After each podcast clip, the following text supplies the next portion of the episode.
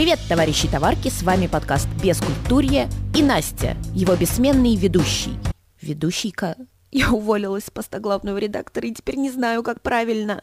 Бескультурье остается с вами даже в самые темные времена, темные как для вас, так и для меня самой. И напоминаю, что Бескультурье это подкаст о людях, которые делают такие крутые необычные штуки, так ломают систему, что нам остается только слушать и восхищаться. Мой сегодняшний гость – простой парень из Новосибирска по имени Вадим, который тусовался со всеми хоть сколько-нибудь значимыми музыкантами русской рок-сцены от Сплина до Аквариума, от Арии до Ногу свело, но еще и с зарубежными, кстати, с Deftones, Slim Bizkit, со Стивом Ваем. Вообще, у Вадима настолько крутая биография, что мы с ним проговорили аж три часа. Это, кстати, был мой самый долгий подкаст.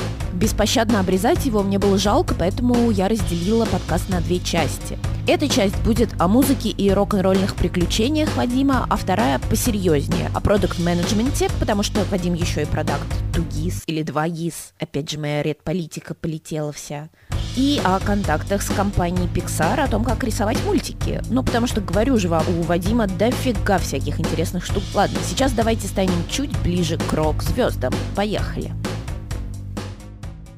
Расскажи вообще, как, с чего все начиналось, как ты пришел к музыке? Я так понимаю, у тебя там богатое прошлое. Ты и в группе играл, и в Мусторге работал. Кстати, в Мусторге я, я, я купила свою первую гитару, вот которая у меня тут сейчас рядом со мной стоит. Кайф. Владел реп-базой. Ну, короче, рассказывай про свою музыкальную карьеру. Э, музыкальная карьера началась она у меня в каком же классе? В десятом классе. В десятом классе я учился в школе номер 100, в которой самым главным ну, в Новосибирске, в котором самым главным вообще преимуществом было, если ты в ней выжил. Интеллектуалов было мало, давайте так. И в целом там учиться было довольно... Ну, то есть, если ты учишься, ты прям, ну, стрёмный. Поэтому там никто не учился в те, в те времена. Сейчас, возможно, все поменялось. В итоге я перешел в другую школу, там оказалось, что люди учатся, что... Вс... Но все равно я нашел говенную компанию для себя. И в какой-то момент один из людей, один из ребят на параллели принес в школу электрогитару. Настоящую электрогитару. Я даже помню, это был Стратокастер, потому что я в итоге потом ее купил у него. Flight. Это отвратительная китайская фирма. Я-то подумала, что это был фэн Fender Stratocaster. Не, это был Flight. И я понял, что мне очень нравится, что я вообще в восторге от этого всего. Э, рок я слушал еще до этого, мне там папа показывал какие-то треки. Он сам любил там Deep Purple и так далее, потом там Металлика, все, погнали. И потом, значит, меня поразила в сердце какая-то юношеская любовь в одиннадцатом уже классе, по-моему. Ну, то есть это было в конце десятого, вот, и потом начало одиннадцатого. И мне прям что-то было совсем нехорошо, я что-то прям плохо себя чувствовал. И я с, утра до вечера играл на гитаре на этой. У меня с музыкой достаточно все легко было, потому что я... Да не потому, что просто родился таким, и я там ходил в музыкальную школу там на скрипку, еще когда мне было там 6 лет. И и, короче, там в 6 лет я играл какие-то достаточно сложные для 6 лет произведения, которые мне такие, о, нифига, это типа четвероклассники играют, а у вас типа там первоклассник играет это. И у меня на самом деле футбол победил с большим отрывом скрипку, и скрипка была заброшена в дальний угол, и я о ней никогда не вспоминал на последующее время. Но когда появилась в моей жизни электрогитара, все, у меня, ну, закончились вокруг все занятия. Ну, я понял, что надо что-то рок играть, и я пошел уже в институт, я помню, то есть я год играл, сидел дома, пошел в институт, в институте тоже нашел каких-то типов, с которыми мы начали играть рок. А, я начал работать на репетиционной базе, тогда это называлось Сухаревка. И там я познакомился со всем бомондом вообще новосибирской рок-музыки, таким восходящим. Тогда, естественно, это был типа 2000 там третий, четвертый год, наверное. Все вообще, то есть сейчас как рэп, тогда это был, короче, альтернатива, new metal. И меня сразу позвали вообще все топовые группы новосибирские к ним играть, потому что я что-то научился, ну, здорово как-то вот музыкально так это все выигрывать. Вот, мне помогли гита- э, купить уже хорошую гитару. Ну и все, я начал, собственно, играть рок абсолютно везде и достаточно успешно. То есть мы уже в 2005 году с шоковой терапией поехали в Москву, там на каком-то фестивале играть в клубе «Точка». И вообще начали ездить очень плотно прям по концертам по всей, ну, по всей, вот, по всему сибирскому нашему региону, там типа Томск, Омск, Барнаул, Кемерово, Иркутск. Ой, воспоминания, клуб, клуб «Точка», я тоже там играла когда-то, нынче закрыт. Было прикольно, да, это был причем 2005 год, нас позвали, короче, тогда был э, телеканал A1, э, они учинили Russian Alternative Music Prize, такую, короче, премию, и мы туда попали как, ну, собственно, какую-то номинацию нас, значит, выдвинули и пригласили туда играть. Естественно, мы не играли на основной сцене в Лужниках. Туда Корн приезжали, я первый раз в жизни Корн тогда, в общем, увидел. А мы играли в точке после этого. Ну, со всеми познакомились, там прикольно было. Вы турили по стране. Как там у вас это все происходило? Это была жесткая, прям тяжелая работа или все-таки там секс, наркотики, рок-н-ролл? Что прикольного происходило? Конечно, это не было работой ни в коем случае. Деньги мы там начали зарабатывать достаточно рано, но все эти деньги мы либо пропивали, либо тратили на запись. Пропивали, причем мы вообще жестко. То есть там, я не знаю, у нас, у нас была достаточно большая банда шоковой терапии. Мы ездили всегда, мы таскали с собой весь свой став, ну, музыкальные там всякие усилители, все это с собой вечно возили. У нас был звукорежиссер, был свой сэмплер, два вокалиста. В общем, там народу человек 8-9, наверное, ездило. И это вообще безумие постоянное происходило. Все, что связано с рок-н-роллом там присутствовала. Если мы ехали в тур с группой из какой-нибудь, э, с московской, ну, типа в свою часть тура такого, типа Психеи, типа там GNR, каких-нибудь или Трактор Боулинг тогда тоже были популярны. Естественно, наркотиков было больше. Если сами, то было меньше, потому что, ну, что-то негде было особо как-то. Из Москвы приезжали самые забористые к нам всегда. Это, я помню, с Психеей был э, диджей Лурие, по-моему, у них был чувак, у них был наркотический чемоданчик с собой. Вот они из него всячески выхватывали то и дело, значит, ту или иную дурь. Было клево. Вот, всем, кто говорит, что это дерьмо, ну, как сказать, на самом деле, сейчас я задумаюсь и тоже сформулирую как-нибудь. Как в фильмах показывают, типа, что ты один раз там что-то принял, на всю жизнь наркоман. Ничего подобного. Но залипнуть на это дерьмо вообще легче легкого. То есть, как бы, если сила воли не сильно большая, или если сила воли большая, но тусовка располагает, залипнуть, как вообще, как нефиг срать. А, мы сейчас говорили про конфеты. И при этом у меня вот лично, и в принципе у ребят, с которыми мы постоянно тусовались, с которыми мы сошлись в итоге в банде, идеи э, ездить ради какого-то антуража вообще не было. То есть мы не... У меня вот, например, ни одной татуировки даже нет до сих пор, потому что да мне насрать. Я хочу стать лучшим в мире там гитаристом, а не лучшим, а не самым красивым в мире зататуированным чуваком. Вот. И, в принципе, у нас все ребята были такими. То есть, все рубились за музыку. То есть, мы могли сидеть бухать, всю ночь обсуждать э, музыку, типа, но при этом там на нас лезут какие-то телки местные, а мы такие, да подожди, типа, короче. То есть, ну, такая была тема. Помню, мы как раз про Дженер сейчас вспомнил. Там, я помню, мы ездили в Барнаул, и ездили, мы, мы всегда ездили по местным городам, э, ну, которые недалеко от Новосибирска, это Барнаул, Томск типа Юрга какая-нибудь, наверное, еще Кузня, наверное, иногда, на машине, на маленьком микроавтобусе, который тоже водил нас, наш э, знакомый водитель, вот, ну, который тоже был музыкантом, но в этот момент не он ехал на гастроли, а мы на нем. И, в общем, когда я помню, мы, значит, сыграли в Барнауле, все едут обратно, там уже бутылки вот эти постоянно, когда едешь обратно, бутылки катаются по этому микроавтобусу, все, значит, лежат. Значит, действующие лица, это у нас э, барабанщик Андрейка, все остальные спят, лежат уже, все, никакие. И, значит, э, Антон Лисов. Антон Лисов это э, чувак из Джейн Эйр, вокалист, который сейчас в Little Big с таким, с черным ртом, типа вот он там. И, но он тогда в Джейн Эйр, Little Big не было, был Джейн Эйр. Джейн Эйр прикольная тоже банда, на самом деле, прикольные пацаны. И мы, значит, отыграли с ними какой-то типа сплит. И, значит, обратно с такого концерта мы возвращаемся, у нас Андрейка, значит, едет такой, и, значит, такая тишина, все уже устали, и он такой, никто не против, если я подрачу. И Антон, значит, такой, если мне, то я не против. Такой просто чувак. И, ну, таких историй было много, тоже угарно было. Э, тоже мы ездили в Барнаул. Э, в Барнауле всегда нам очень нравилось ездить, мы там очень часто бывали, потому что там был, э, работал Миша Рапопорт, а Миша Рапопорт устраивал самые крутые рок-вечеринки в Барнауле. И вообще он очень такой харизматичный чувак был, очень жесткий. И он всегда таким очень хриплым голосом такой разговаривал. Я помню, значит, мы все у него отыграли в клубе. У него было, по-моему, тогда э, то ли у него был клуб Правда и был какой-то рок, джаз-рок кафе, что ли. Ну, в общем, в каком-то из этих заведений мы отыграли. Все, уже уезжаем. Все, Миша, пока, пока, клево, все, спасибо. И слышим просто сквозь закрытые окна в микроавтобусе «Стойте!» Прям такой, короче, мы такие, подождите, подождите, Миша, что-то... «Стойте!» И, значит, смотрим там, ну, в ночи просто Миша бежит к нам. «Стойте!» И мы, значит, такие, что? Типа, э, типа, скорее открывайте двери, что, что-то произошло, что-то у Миши произошло. И мы, значит, такие открываем двери, значит, все к выходу, и он побегает такой, «Э, ребята, я забыл! И такой просто достает кусочек плана нам отрезает, вот вам в дорожку. Типа, и мы, значит, такие, Миша, спасибо. Ну, то есть, вот такие отношения человека. Потом тоже угарная была история, тоже в Барнауле. Блин, у меня, меня сейчас понесет, это кошмар. Тоже в Барнауле.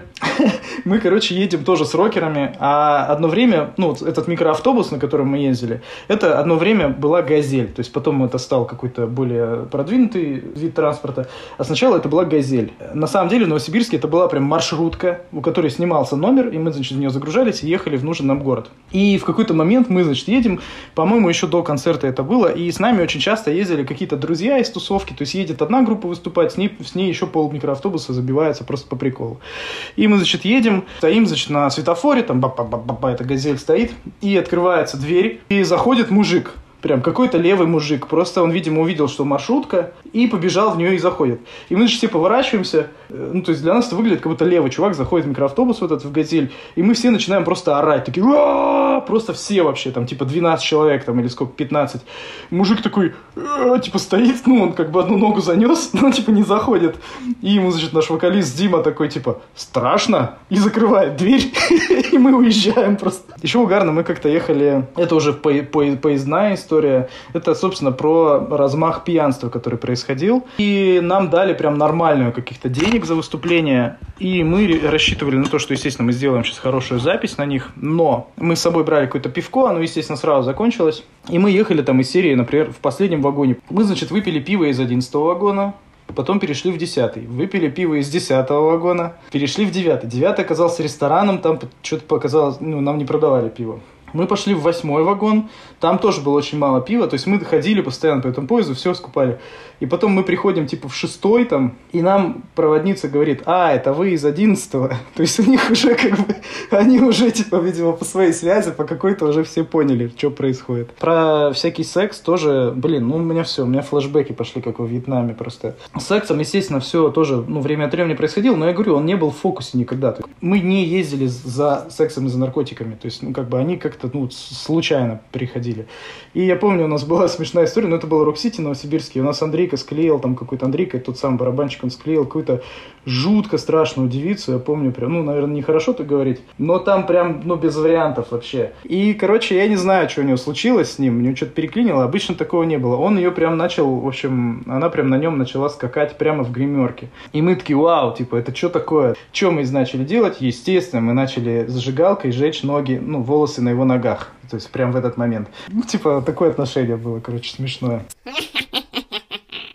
Слушай, ну я правильно понимаю, что ты еще и, значит, успел поработать и тур-менеджером. Как так вышло? Произошло вот что. Короче, в какой-то момент мы с моим другом, с Лехой, э, году в 2000, типа, шестом, седьмом, наверное, решили заработать все деньги в мире.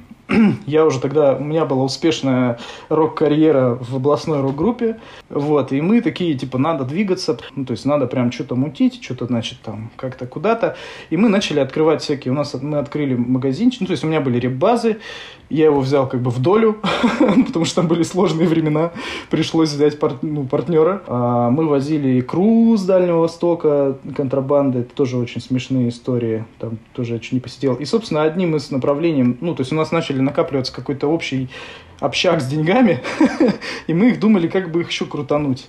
И в какой-то момент пришел, значит, корешок, э, с которым мы играли в банде, Леша терапевт, тоже Леха, а он занимался промоутерством у нас в Новосибирске, он возил, собственно, там, ну, начинал, начинал возить группу. И он какой говорит, чуваки, ну, у меня, значит, в общем, проблемы с деньгами, а, давайте вы вкидывайтесь, я вас возьму сейчас в свой бизнес. И мы что-то на это повелись, и начали возить, э, помогать там, ну, как-то все вместе, втроем начали возить рокеров. Э, московские банды. Мы вот возили Аматори, тоже JNR, Noise MC. И меня вот так занесло в эту тусовку, в промоутерскую именно. А потом ну, когда понятно стало, что что-то по деньгам все тяжело на самом деле в этом бизнесе, и бизнесом это назвать тоже именно вот на таком уровне тяжело. Э, у нас э, вот в Новосибирске есть действительно серьезное агентство, э, называлось оно тогда Евроконцерт, а сейчас называется Артистика, и вот они время от времени Леху, Лешу терапевта просили, ну, ну, девочки, которые его организовали, на какой-то из, по-моему, из фестивалей Балтика им нужны были люди, которые помогут просто с административным каким-то ресурсом. Ну, то есть, по сути, проследить там, ну, все, что делают администраторы. Это скорее не тур-менеджеры, это реально именно администратор со стороны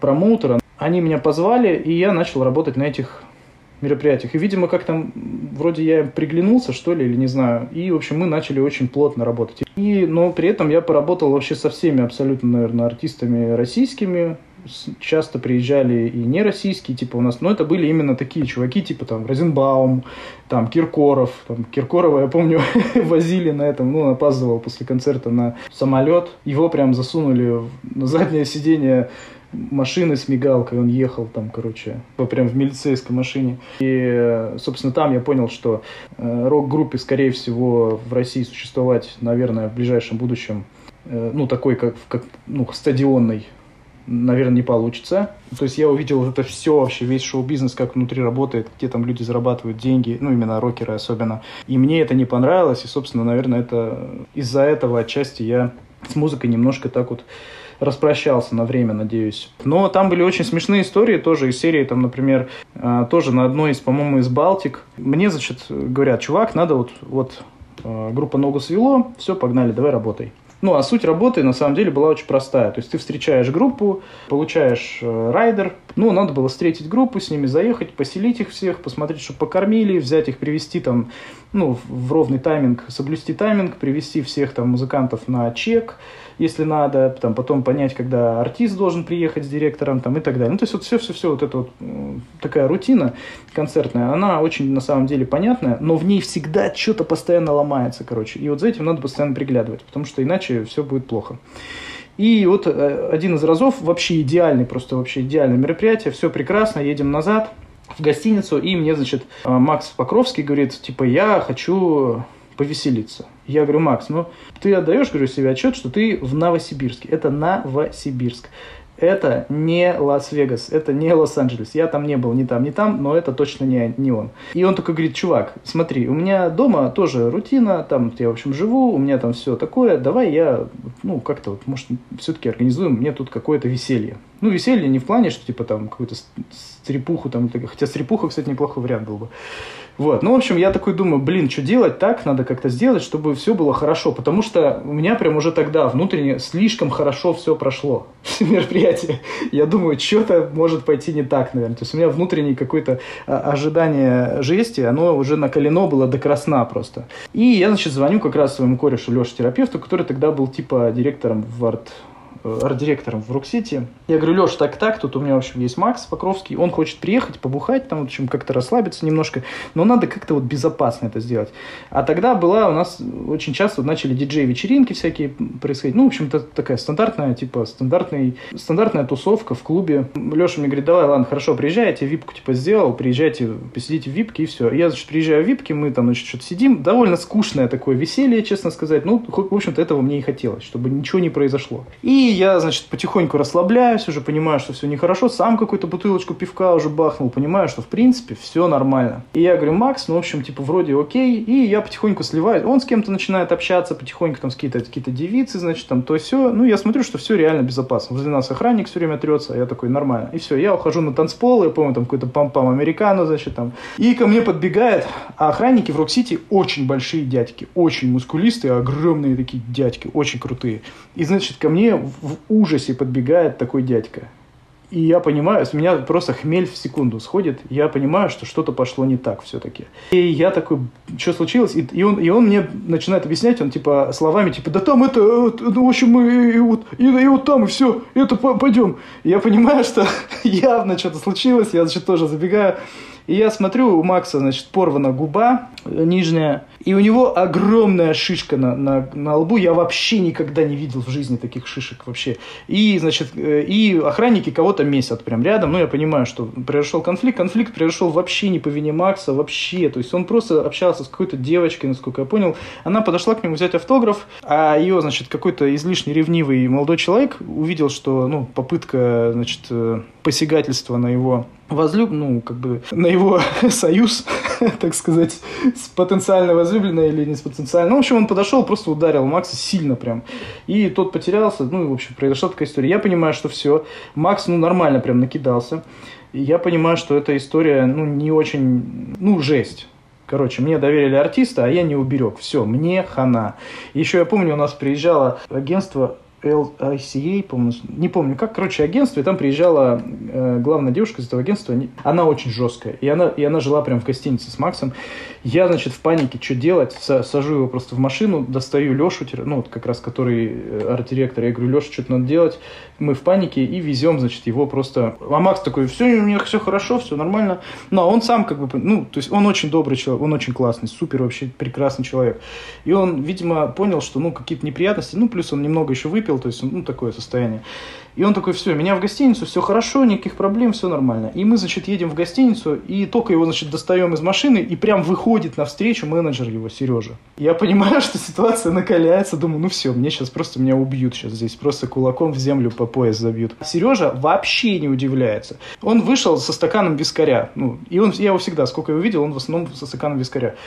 И он такой говорит, слушай, ну вот Макс, он прям вот бывает, вот такие ситуации, вот бывают люди, которые вот притягивают к себе вот всякие неожиданности. И вот, и он говорит, все нормально, все в порядке, и мы, значит, уже вдвоем спокойно Максу объясняем, что неплохо бы поехать, ну, в принципе, нормально была бы история поехать в больницу, потому что у человека разорвана губа. И я, значит, такой, боже мой, боже мой, все, мы, значит, садим обратно Макса и везем тупо в горбольницу. Здесь была моя ошибка, здесь надо было, конечно, позвонить кому-то, чтобы привезти его в какую-нибудь супер luxury больницу, а мы поехали просто в травмпункт, в самый главный, в самый лучший травмпункт в Новосибирске, но это травмпункт обычный, то есть это в самой большой больнице, типа вот отделение ночное. На входе, значит, э, ребята, э, врачи-борцы. И очень хорошие ребята, тоже огромное им спасибо.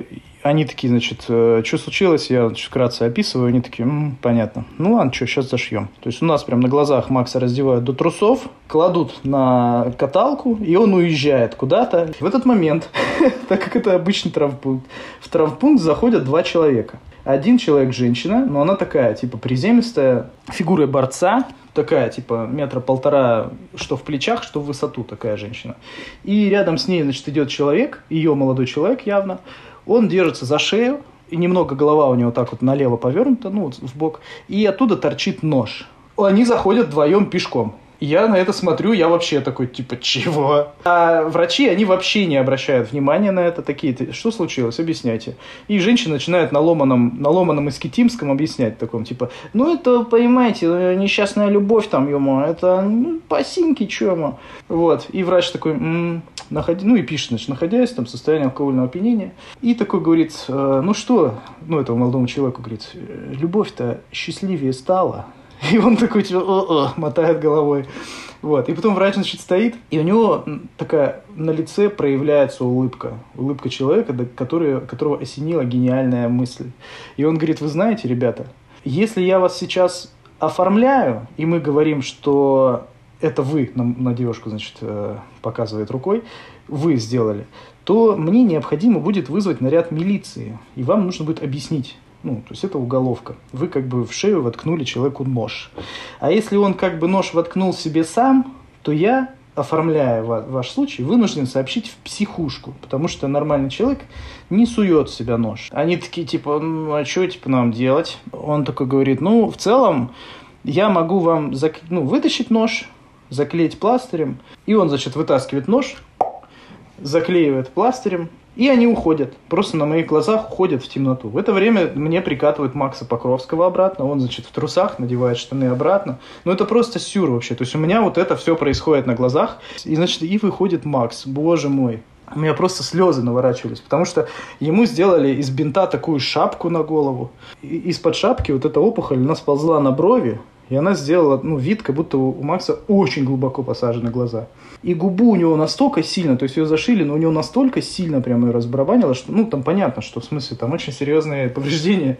Выглядит как ботокс. И мы, значит, довозим человека в гостиницу. Из гостиницы мы его в итоге забираем с утра. С утра его, естественно, видит эта девушка, самая главная, которая приехала из агентства. Но так как нужно уже лететь в аэропорт, то она как-то ну, не успела заругаться. Но на следующий день, вот ровно в день, когда они улетали, ребята, ну, много всего, им надо было прилететь на нашествие. И, в принципе, они могли его пропустить, не поехать. Но Макс, он герой. Он реально, ну, супер крутой чувак. Он такой, нет, мы полетим. И я помню, он говорит, как же больно говорить букву П. Говорит, ну, П, потому что губами же. Ну, сколько у нас вообще в песнях букв И они, в общем, мы их посадили, они уехали, я просто в ужасе, и я потом, помню, смотрел видео на ютюбе с этого концерта, их, наверное, до сих пор можно найти, там реально Макс вот в этой шапке, у него сильно, ну, лицо закрыто прям вот этими всеми марлями, в общем, ну, и он поет песни, реально поет, я вижу, что это очень больно. Но комментарии в этом, под этим, а, под видео люди пишут, типа, о, Покровский-то, типа, уже все, совсем старичок стал, ботокс себе, типа, залил, короче, типа, вот он под ботоксом. Потом у нас тоже, как-то я помню, приезжал Сплин, у него менеджер тоже Саша. И Саша, значит, звонит мне как-то и такой говорит, слушай, нам надо, ну, в общем, типа, шишечек бы нам каких-нибудь бы, шишечек. И я такой, ну, в целом не вопрос. Звоню товарищу, там, значит, так и так. И он, значит, мне отдает какие-то, говорит, вот эти вот вообще хорошие. И я, значит, передаю. У нас, я помню, играет сначала, по-моему, Бандерас какие-то играли. И, значит, потом выходит у нас э, Сплин. И Сплин я запомнил в тот раз как группа, которая прям минут 40 на сцене исполняла песню «Проверка звука». Там прям вот реально минут 40 они «Проверка звука, проверка звука». Прям вот этим фирменным голосом, то есть, ну, шикарно. Но, а я прям понимал, почему. То есть, там со звуком все в порядке. Вот. Потом у нас Юрий Антонов тоже был прекрасный человек. Он как-то не приехал просто на концерт. И это не, не, не история. Ну, то есть, наоборот, стандартная тема, потому что Антонов, он, несмотря на то, что он супер такой известный чувак, популярный, супер добрые песни пел в Советском Союзе, он отвратительный человек в плане именно ну, взаимодействия с ним, вот, когда ты концерт его делаешь. То есть, может быть, он в других ситуациях по-другому себя ведет, но на концертах это просто ужасный вообще чувак. И он вообще ничего не сказал, он просто не приехал на концерт, типа, и приходят, выходят музыканты, типа, из серии такие, э, типа, вы знаете, а мы там, короче, в самолете ехали, а, в общем, по-моему, Антонова, типа, нет. Они такие, типа, ну, что-то, походу, нет. И мы типа, а вы зачем тогда приехали? Они такие, типа, ну как-то вроде концерт. Типа, и в общем, чувак просто не приехал, концерт отменили. Я потом читал, э, то есть я достоверно не знаю эту инфу, но вроде как он приехал куда-то э, на заправку, у него был достаточно... То есть нам это было объяснено, что сердцем стало плохо, и возможно это так. Но была и история, что вот ровно примерно в то же время происходило, что он э, приехал на заправку, там заправлялся он на, на машине и какой-то мотоциклист, тоже музыкант. И он вел себя очень нахально, и музыкант этот ему, в общем, стегнул. Вот. И отразилась на лице, так сказать, боевая рана, насколько я понял. Возможно, это все неправда. Что еще у нас было?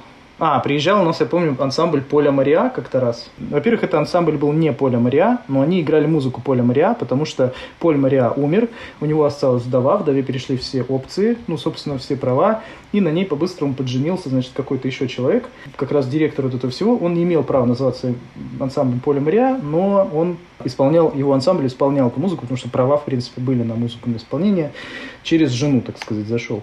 И, ну, в итоге это все, нам привезли этих артистов, они все вышли, а там прям, ну, типа 30 человек французов там. Женевек, вот это все. А я знаю, только я вот был один раз в Париже, я запомнил только от «Où sorti», вот это, типа, где выход. И, и это очень смешно. А, ну, естественно, «Merci», вот это.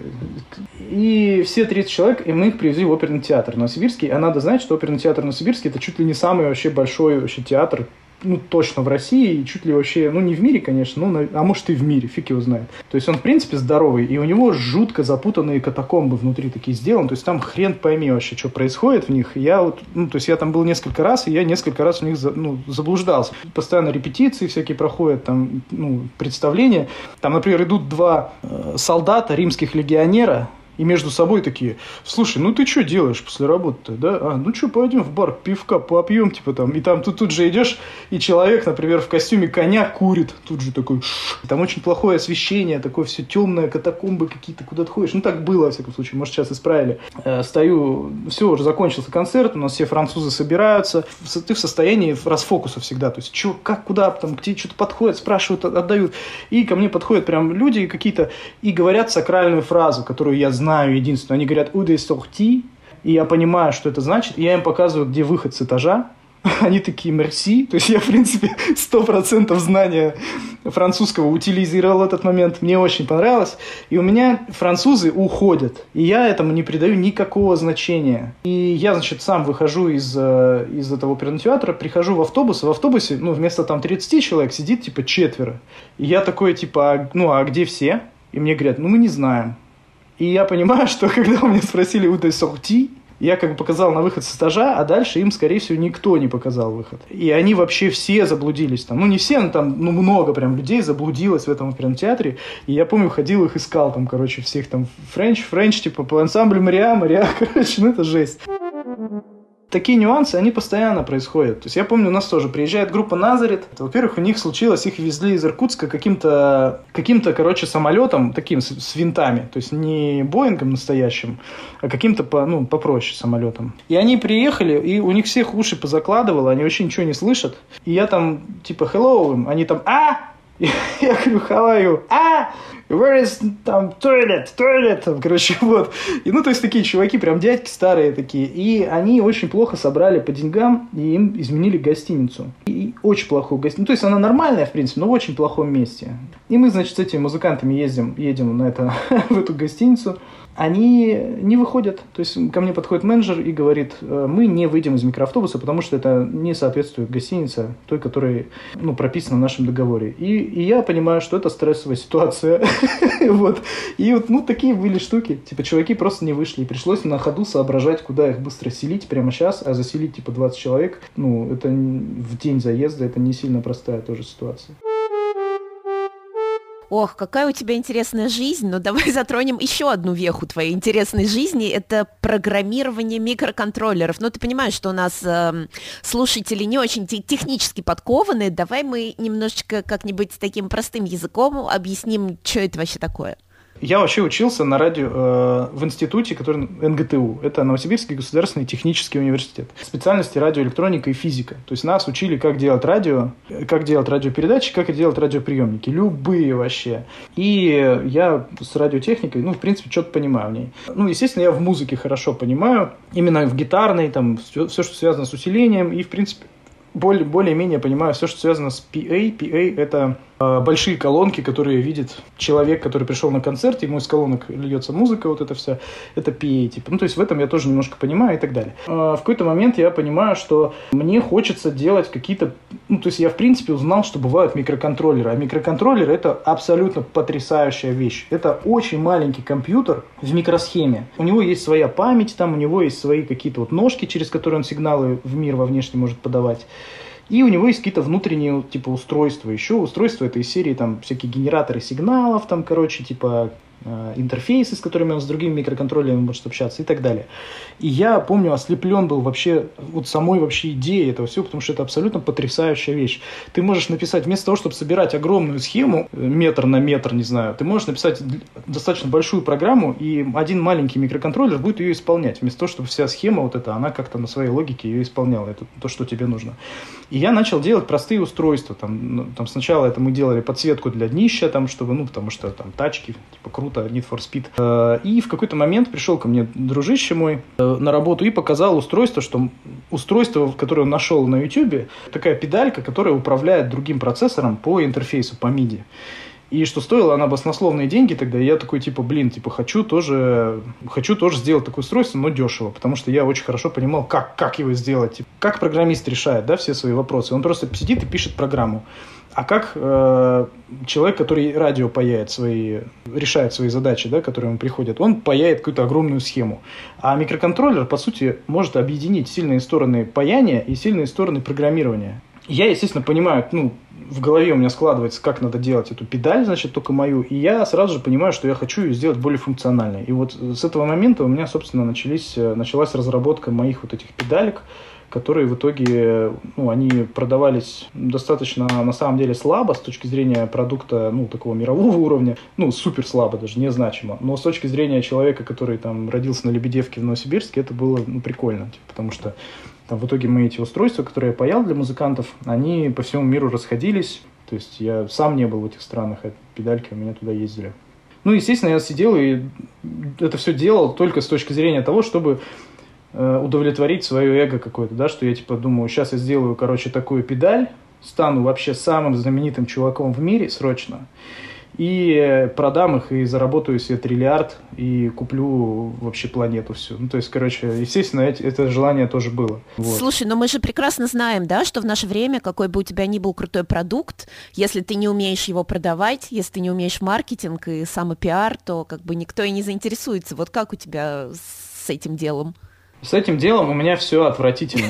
То есть у меня все было хорошо с идеями, все, в принципе, было неплохо с э, реализацией, но было все очень плохо с точки зрения вообще пиара и организации продаж. Ну, их вообще не было. То есть я понятия не имею. То есть меня в основном находили люди, как-то в YouTube находили мои вот эти видео, которые я сделал, и делали заказы. Откуда они приходили, что вообще им надо было, как они, и почему-то все равно покупали. То есть с точки зрения пиара и маркетинга, это вообще это самый главный мой fail, самая главная ошибка, которая, наверное, с которой вообще надо начинать вообще ну, бизнес. Если был дельцом, я бы, наверное, уже здоровался бы с Илоном Маском за руку. Ну, так нет. Слушай, ну, с Илоном Маском, допустим, ты не здоровался за руку, но зато со многими, значит, знаменитыми людьми в мире музыки ты здоровался за руку. Давай, короче, про истории, про всякие. С Наивом вообще, я, честно сказать, не помню, как мы познакомились. Там гитарист Валерий Аркадин, он еще в группе Matrix сейчас играет. Я не помню, как мы с ним познакомились, но мы общаемся вот до сих пор даже. Я вот в Москве был, ездил к нему в гости, там, мы там настраивали ему этот педалборд. Вот, с Уэсли Гиром мы познакомились очень легко. Он, короче, приезжал с, с группой Корн сюда, в Новосибирск. Он играл там, то есть там у Корн же не было гитариста одно время, там уходил Хэт. Вместо него играл Уэсли он приезжал, и потом мы забурились что-то все вместе в бар Friends в Новосибирске, такой популярный, в который все ходили, веселились. Там просто владелец этого бара, он тоже из рок-тусовки, естественно, там все как-то было по-простому. Все выпивали и познакомились с Уэсли. И я как раз доделал педаль, тогда она у меня еще не была готова, и мы с ним списались, Потом, ну, обменялись там как-то адресами, списались. Я ему говорю, чувак, типа так и так. А, он говорит, приезжай, будет типа Music Mess, это ежегодная такая большая, огромная выставка, куда, значит, все достижения музыкальной индустрии туда свозятся, все музыканты туда приезжают и смотрят, вот.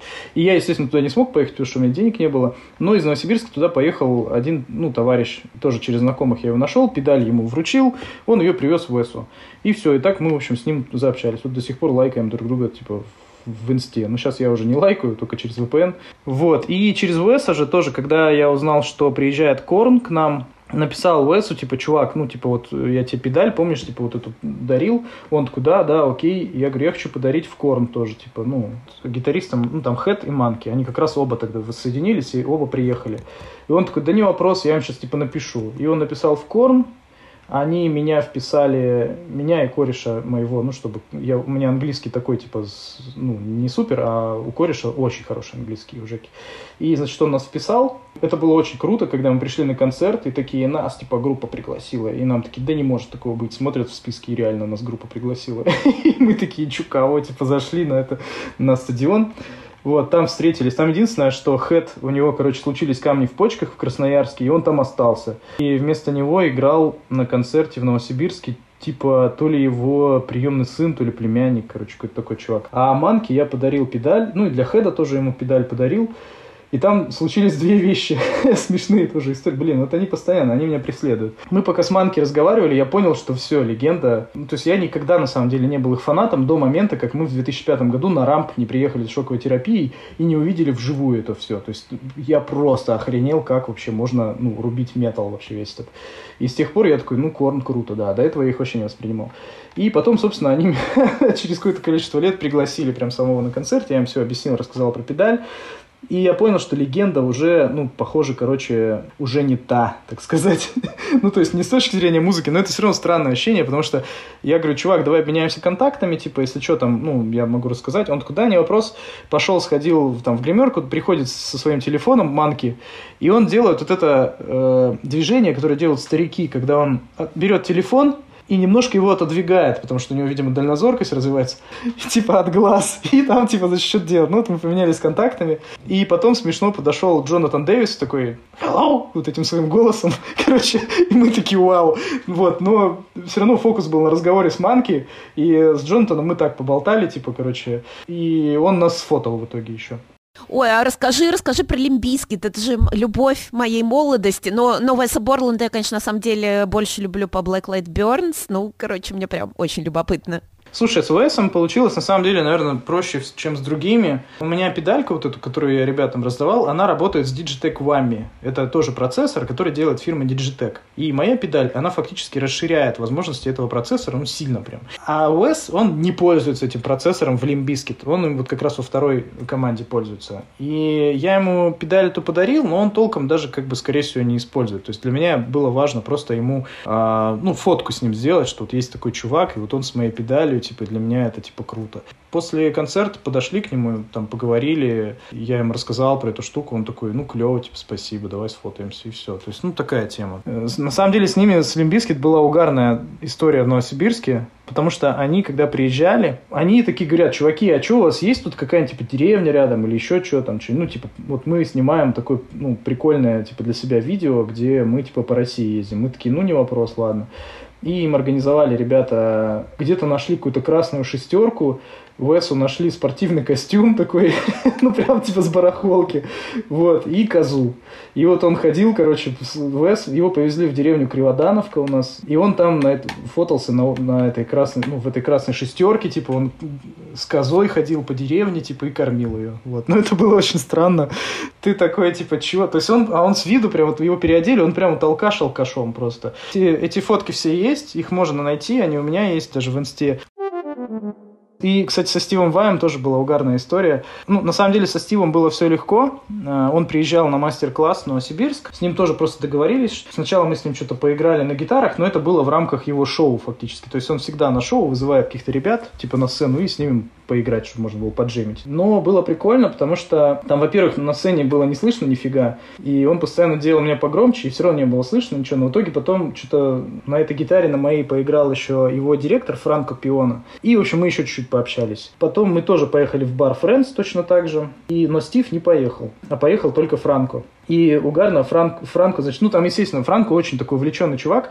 Он, э, когда Стив приехал, усилитель, который привезли им, ну, гитарный усилитель ламповый, он не работал. И, ну, значит, организаторы в панике такие, что делать, значит, и Франко такой говорит, а у вас есть паяльник? А он прям, ну, итальянец, в смысле, он по-русски, естественно, не разговаривает. Ему такие, ну, есть. И он взял его, расковырял и починил. Прям менеджер Стива просто. Мы такие, чего? Значит, мы с этим чуваком. Меня это сильно впечатлило, потому что я, естественно, тоже хорошо понимаю всем этом дерьме. Мы, значит, в, пошли в тот же самый бар Friends, ну, куда все ходят, в общем, рокеры ходили тогда. И с ним, значит, разговариваем, сидим. И я говорю, а что так, почему так произошло? Он говорит, ты знаешь, я вообще хорошо понимаю, ну, на английском, естественно, все это обсуждалось. Я, говорит, хорошо понимаю в технике в этой всей, потому что у меня большая коллекция усилителей. Больше, больше типа 60 усилителей у меня есть дома. Э, все, типа, самые топовые гитарные усилители, которые есть в мире, они, типа, ну, у меня есть. Я такой, типа, ни хрена себе. А усилитель, типа, ну, он стоит, там, от 2000 долларов. Э, я такой, типа, перемножил в голове, такой, нифига. И потом мы с ним что-то общаемся, и он мне говорит, слушай, типа, а что у тебя за гитара? Гитара, говорит, хорошая. А у меня Гибсон Лес Пол. И этот Лес Пол я очень долго... Я работал в Мусторге, и как раз через меня там сотни этих гитар прошли в итоге. Вот этот мне прям в душу запал, и я на нем, на нем до сих пор играю. Но у него не, не сильно много низа, то есть низких частот именно в самой гитаре. И я говорю, ну, так и так, типа, вот, ну, типа, клевая гитара, объясняю ему вкратце эту историю. Он такой, да, говорит, очень хороший Гибсон, а за сколько ты его купил? И я такой, типа, блин, ну, я его купил за 55 тысяч, и, типа, тогда доллар стоил, типа, 30 рублей. И я ему говорю, less than, типа, 2000 долларов. Он такой, типа, чё? Типа, у меня, говорит, есть Гибсон, который, говорит, играет очень похоже, как твой, но у него есть низкие частоты, но я его купил Э, с аукциона за 120 тысяч долларов. И он говорит, ну вообще у меня, у меня коллекция, говорит, из более чем 100 гитар, дома есть. Есть, э, говорит, ну, на Бетенкурт, такой гитарист, знаешь, у меня спрашивает. Я говорю, конечно, я знаю, ну, на Бетенкурта, ну, в смысле, типа, группа Extreme там и так далее. Это очень крутой чувак, вообще потрясающий, абсолютно крутейший. Он говорит, да, вот у меня, у него, говорит, есть э, подписная модель. То есть подписная модель, это значит, что группа Washburn, о, группа, компания Washburn, которая занимается производством гитар, пришла к Нуна и говорит, давай мы тебе сделаем любую гитару, какую скажешь, но ты будешь, типа, вот на ней играть на концертах всегда. Та гитара, на которой Нуна записывает конц... Э, альбомы, она вот у этого чувака, у Франко. То есть он у него ее берет потому что она лучше, чем его сама, ну, чем у него. И я такой, вау, говорю, чувак, это ты вообще кто? И он говорит, ну, у меня просто в Италии семейный бизнес небольшой, типа, и... а выглядит он абсолютно обычный чувак, абсолютно, в каких-то кроссовках, просто дядька.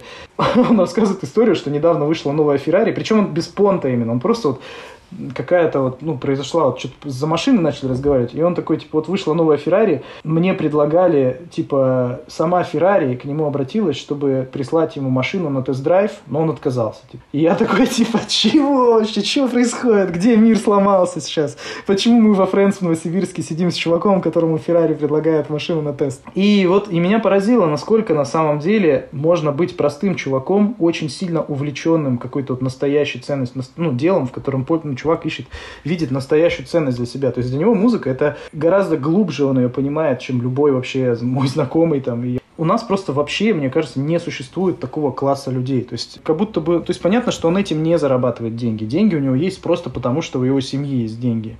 И у нас, видимо, нет таких, в принципе, людей, ну, среди моих знакомых точно, и они, возможно, сейчас только появляются. Это люди, которые изначально из коробки прям вот они появились, у них сразу есть деньги, они знают, как сделать так, чтобы они не пропадали сразу же, и при этом они могут себе позволить э, какое-то увлечение, не то, что, ну, не для души, да, вот как водители, водители такси ездят для души, а вот реально то, на что они готовы жизнь потратить. То есть не на заработок денег для того, чтобы заработать еще больше денег, а просто на то, чтобы как можно глубже разобраться в интересующей их проблеме. Они именно в этом видят ценность, а не в демонстрации своих там каких-то финансовых способностей. И это меня супер поразило.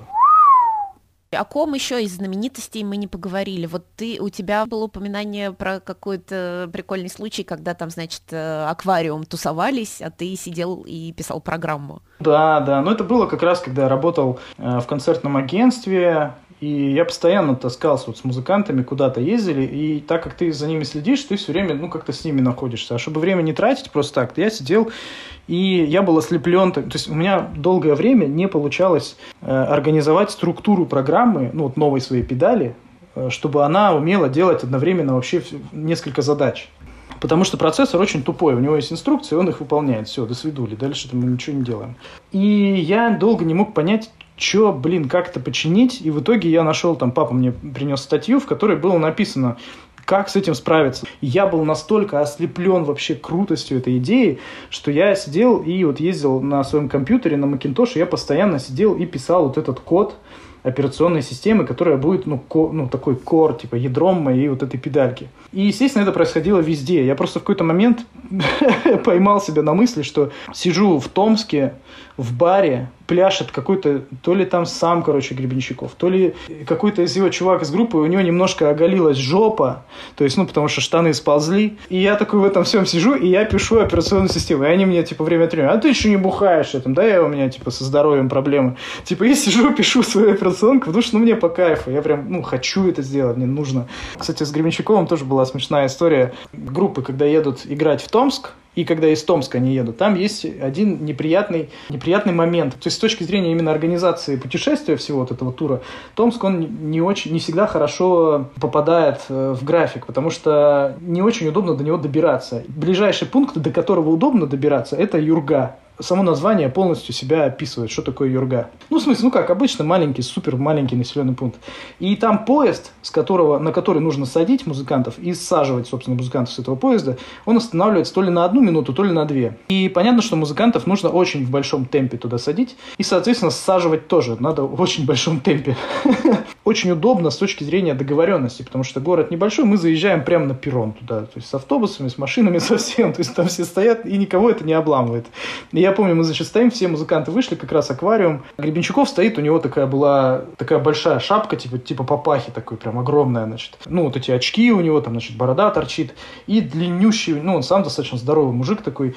И длиннющий у него была какая-то такая, типа, шуба в пол. И он стоит такой, возвышается над всеми. Ко мне подходит какой-то местный ППСник такой, такой, э, братан, типа, а что, что за музыкант, типа, а что это? А, а мы стоим прям рядом с, с аквариумом. И я такой, типа, ну, как-то, знаешь, ну, типа, странно. Я такой, ну, вот, типа, это музыканты, типа, вот группа аквариум. И он такой, а что за аквариум? Я такой, типа, и, ну, Гербенщиков явно это слышит, но, скорее всего, во-первых, он, ну, он, во-первых, опытный дядька очень, и наверняка он услышал и не такое, но мне все равно как-то не по себе. Я говорю, ну, типа, Борис Гребенщиков, типа. И, и, и вот этот мент такой смотрит просто на Гребенщикова как раз, такой оценивающий, знаешь, смотрит, и он такой, а, а то я смотрю, они какие-то не такие, прям, короче, и просто уходит. Вот, и с Юргой, то, блин, у меня рок изобилия опять открывается. Короче, с Юргой очень смешно тоже связаны всегда вот эти логистические задачи. Э, они звучат очень просто. Надо за минуту из вагона вытащить всех музыкантов и весь аппарат, который они с собой везут, а везут они иногда по два купе с собой. И вот особенно с Арией это все я помню, прям как-то запомнилось. Там, типа, поезд еще только подъезжает, уже открыты все, все двери, вообще все, все открыто, все, что можно открыть. И поезд еще не остановился, и начинают вот эти все коробки вываливаться. Уже тут кто-то спрыгивает, и что-то их принимает. Там все, а, там 60 секунд ада. И через 60 секунд все, все готовы, все по машинам уже сидят. Вот. А с э, программированием, да, я программировал, ну, постоянно сидел, потому что я писал все на ассемблере. На самом деле это неправильно с точки зрения программиста совершенно. Это ужасный код создается, не поддерживаем. Собственно, почему я потом пошел учиться на программиста, потому что я понял, что что-то я делал не так. И я написал ужасно много на ассемблере кода, типа там 37 килобайт, это, ну, это десятки тысяч строк кода. Вот. Они все на ассемблере, их никто не понимает теперь, в том числе я. Я стараюсь ничего там не менять. вот. Слушай, а что в итоге-то с педалькой-то с этой? Чем-то все закончилось или история продолжается? И то, и другое. Сейчас я попытаюсь объяснить. Вот, короче, когда я понял, что я сделал... Ну, то есть, с, точки, с моей точки зрения, она супер не идеальна, я хочу сделать третью версию. Там много недостатков у нее есть с точки зрения, ну, с точки зрения программы, ну, которую я только что рассказывал, что написано на ассемблере, все хрен что поменяешь, но вроде работает. Не такая большая проблема с точки зрения пользователя, потому что пользователю нравится, он ее заказывает, и все, и погнали. А с точки зрения пользователя плохо то, что что я не смог до сих пор организовать продажи. А продажи я не смог организовать, потому что фокуса на этом нет, потому что постоянно какие-то возникают другие проекты, на которые я трачу свое внимание. Я пытался недавно возродить это производство, э, сделали еще одну партию, их попродавали, но в итоге все уперлось, естественно, в поток клиентов во входящий, которым надо более плотно заниматься. Но у музыки есть такой прикол. У музыки, как у индустрии, который, кажется, отсутствует во многих других областях. Музыка, если ты создал какую-то штуку, которая, которая работает с точки зрения музыки, которая нравится именно звучание характерное, которое создает эта штука, эта вещь становится легендарной, и она не устаревает. То есть очень много, ну, те же самые гитары, фендеры, их создали в каком, типа, там, в 50-х годах, в 57-м году. Гибсоны тоже оттуда же, все из 50-х. Э, усилители, топовые усилители, там Фендеры те же самые, они тоже все из 50-х, 60-х годов. Усилители Marshall из 80-х. То есть, если что-то в музыке себя зарекомендовало, как вот типа штука, которая прикольная работает, она, ее можно без изменений клепать потом десятки лет. То есть, если смартфон, например, хороший устаревает через два года, то хороший процессор музыкальный, он не устаревает десятилетиями. Педалька моя, она музыкальная в первую очередь. Она тоже не особо-то и устарела за это время. То есть я ее сделал уже 8 лет назад или 7 лет назад. И она до сих пор, как бы, в принципе, люди мне пишут постоянно, типа, а можно ну, постоянно, но мало. То есть раз в месяц, там, раз, раз-два в месяц у меня спрашивают, можно ли купить. А они, партия большая закончилась, а чтобы сделать новую партию, нужно, ну, вложить достаточно большие деньги. И, ну, деньги, ладно, еще внимания достаточно много нужно вложить на сращивание всех э, логистики, там, сращивание всего-всего-всего. И на это у меня пока почему-то не в фокусе. Внутренне мне хочется сделать новую версию. А вот такой вот стариковский глобальный вопрос. А как ты считаешь вообще рок? Он закончился, он уже не тот, что был в наши с тобой, скажем, времена? Ты знаешь, он точно не тот, который был в наши с тобой времена. Он, более того, умер, и я даже думал в какой-то момент, что он возродится очень не скоро. Он умер по моим подсчетам, в 2007 году как раз. Вот, то есть, короче, вот 2007 год, весь этот New Metal, вся вот эта история, вся, она стала последней итерацией вот такой, типа, роковой, которую я видел. И когда, я помню, когда Честер Беннингтон по, покончил с собой, я прям, я прям пришел, помню, домой, и у меня прям слезы были на глазах, абсолютно неподдельные. И это были не потому, что я супер сожалею о чуваке, да, мы с ним никогда не были знакомы. Понятно, что мы, я очень много слушал музыки, там, я все вообще знаю, Метеор, хору могу спеть, наверное, все. Я прям почувствовал, как закончилось. Именно это случилось уже давно, но я только сейчас почувствовал, что эта эпоха, все, ее нет. Это плохая новость. То есть он умер, это надо просто при, ну, свыкнуться с этим и понять, что все, его больше таким, как мы знали, не будет. При этом у меня вот есть два друга, которые ну, из рок-тусовки, из нашей Новосибирской. Один, они переехали в Москву. Рома и Диман, привет. Один работает техническим директором у Федука, другой у LG. И они, соответственно, ну, постоянно с рэпом контактируют. Вот рэп сейчас захватил, естественно, все. И время от времени там возникают ребята, которые приходят там в майке Пантера, и типа такие, ну, то есть они рэперы, но они они знают, что это такое. Энергию, которую может дать рок, она возможна только в роке, эта энергия. И современная молодежь ее вообще, мне кажется, не понимает и сильно недооценивает.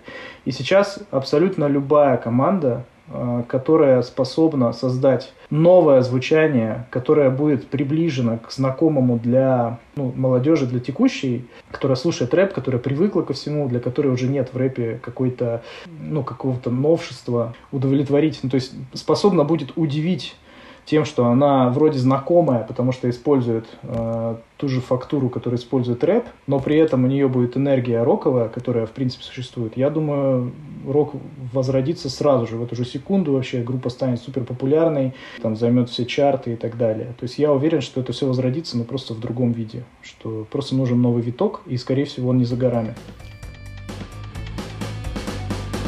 Вы, наверное, заметили, что я люблю заканчивать выпуски без культурья на оптимистичной ноте. Ну, потому что нет сил уже посыпать голову пеплом, ну ёпта. И я даже не буду сильно много ныть о том, что только я научилась пользоваться одной всем известной соцсетью и вошла во вкус, как ее, блин, признали экстремистской. И я теперь не очень понимаю, где мне излагать мои бескультурные мысли и как завлечь вас куда-нибудь, чтобы вы их читали. Тем не менее, Смотрите, Бескультуре есть в Телеграме, ВКонтакте, и я уже даже подумываю, прости господи, Яндекс Дзен завести. Поэтому просто набирайте в гугле подкаст Бескультурье, ищите подходящие вам площадки, можно даже экстремистские. Смотрите, где вам удобнее слушать Бескультурье, где удобнее читать, смотреть фоточки. Ну и, пожалуйста, пишите мне, предлагайте себя в качестве гостей. Вот, кстати, в одном из предыдущих выпусков была девушка стюардесса с социофобией. Она написала мне сама. Так чем вы хуже?